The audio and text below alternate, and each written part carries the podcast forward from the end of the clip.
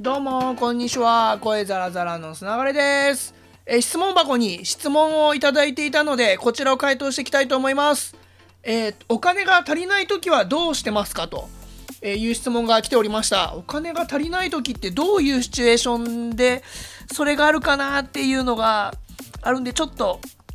悩みどこではあるんですけど、僕ね、他の、まあ、いろんな人から見て、いろんなガジェット買ってるなっていう風に見えると思うんですよ。それこそ、ソニー系のデジカメみたいなやつとか、一眼レフとか、ね、それこそパソコン買ったりとか、あの、360度カメラ買ったりとか、まあ、結構な勢いでガジェットを買うんですけど、僕ね、結構な勢いでガジェットを売るんですよ。で、使わなくなったガジェットに関しては、あの、ジャンパラとかの中古買い取ってくれるとこで売ったりすることもあるし、メルカリとかでね、あの、売ったりもするしで、なんで、あの、高いうちに売るっていう習慣がついているので、意外にめちゃくちゃ初めましての買い物しない時以外は、あの、差額でどうにかなってたりする部分はあったりしますね。だから、30万とかの高いレンズを仕事用で買う時も今まで使ってたレンズとか売るんすよ。なんでまあ10万ぐらいはどうにか資金を別で作って売って作ってあの足りない分をカバーするみたいな感じのことをしてたりするんでまあそういう意味ではお金が足りない時には売りますね。で定期的に大掃除的なセールするんで自分の中で。あもうこれら絶対使わないと思ったら服とかも含めてですけど。で最近ねそれで言うとトリクルっていうサービスを半年ぐらい前かなあのめちゃくちゃバズって、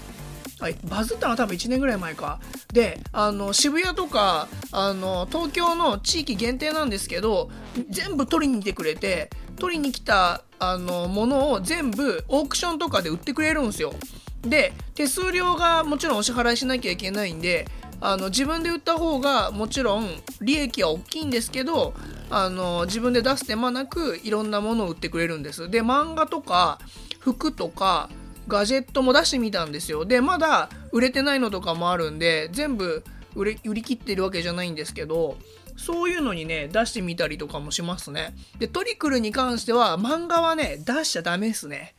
なんせ、利益が十何円とかになっちゃうんですよ。1冊とかじゃなくて10冊ぐらい売っても利益が60円ぐらいみみたいになっちゃったりしてもともと漫画ってなかなかねあの普通にブックオフとかに言っても利益ないじゃないですか。さらになくなるんであれこれ本当に処分しただけだなってなっちゃうんで処分するのに呼ぶのはいいんですけどあの若干でもなんかお金ってなるとあの漫画は専門のところに売るかメルカリとかでやった方がいい気がします。